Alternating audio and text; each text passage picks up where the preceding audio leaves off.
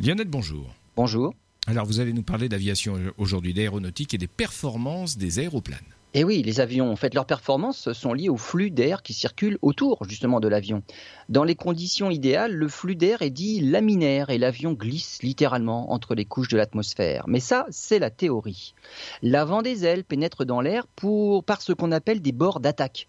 Et les frottements, les petites imperfections créent des turbulences. Ces turbulences augmentent la traînée, c'est une force qui s'oppose au déplacement de l'avion.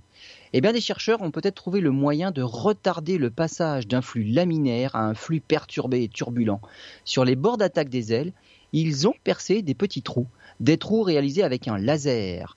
Distribués de manière homogène, une machine capable de percer 400 trous de 500 à 100 microns par seconde.